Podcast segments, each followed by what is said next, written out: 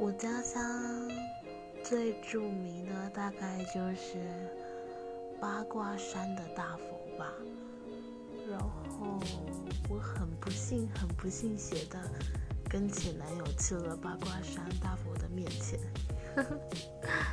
然后是的，没错，我们真的分手了，所以千万别去。然后，如果不知道的人，我的家乡在那个张，它是我出生的地方。然后沾花肉也蛮好吃的，我也不知道我说这个干嘛，反正我觉得沾化蛮好玩的，推荐大家可以去玩。就这样。